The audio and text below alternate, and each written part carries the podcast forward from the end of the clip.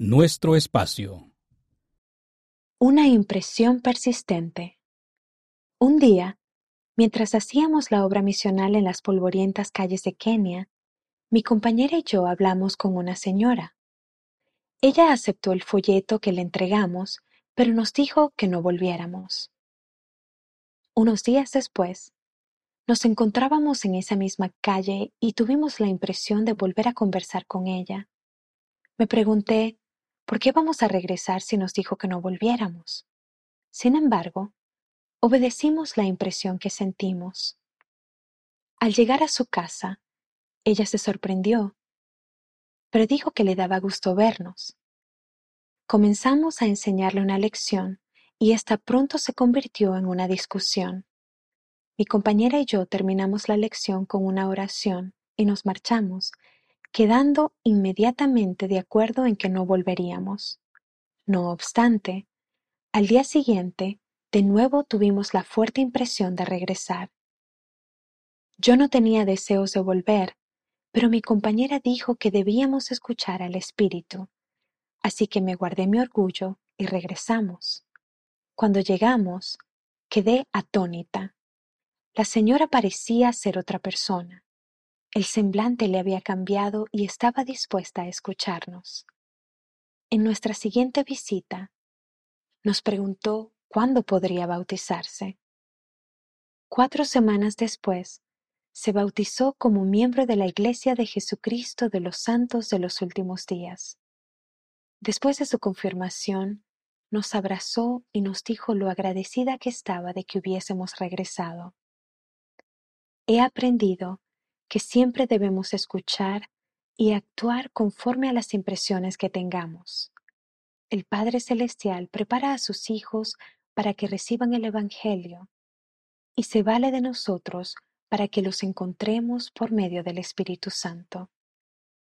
Liaja M., KwaZulu Natal, Sudáfrica. ¿Cómo puedo seguir de una mejor manera las impresiones espirituales? Primero, ora para pedir guía. El Señor te guiará por medio del Espíritu Santo. Véase Alma, capítulo 37, versículo 37. Segundo, sé humilde. La mansedumbre invita al Espíritu. Véase Moroni, capítulo 8, versículo 26. Tercero, no vaciles. El hombre natural te tienta a dejarlo para después o a hacer caso omiso de las impresiones. Véase Mosía, capítulo 3, versículo 19. Cada vez que te acuda un pensamiento positivo, no dudes. Cuarto, actúa de inmediato. Decide que siempre responderás de inmediato a las impresiones del espíritu. Véase Thomas S. Monson, El espíritu vivifica, Liaona, julio de 1985, páginas 65 a 67. El motivo de las reglas. Estaba muy contento de ir a la conferencia de la juventud, pero luego me enteré de que había muchas reglas. Por ejemplo, no se permitían teléfonos celulares ni salir a solas. Daba la impresión de que los adultos siempre nos estaban vigilando.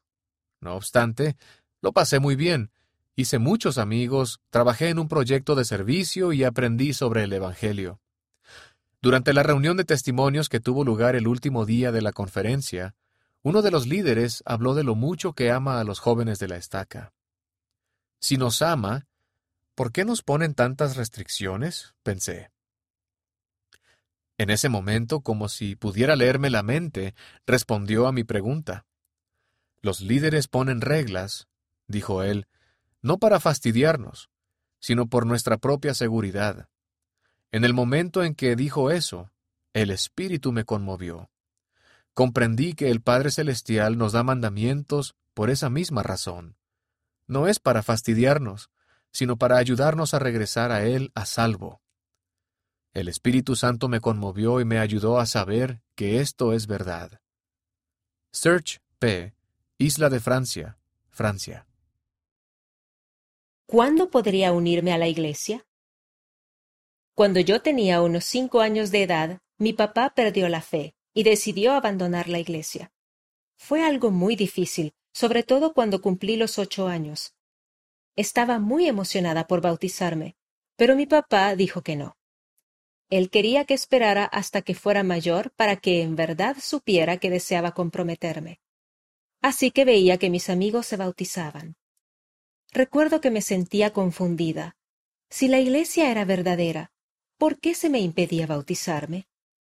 Siendo adolescente era muy difícil ver a todos los jóvenes ir al templo, ya que yo también anhelaba ir.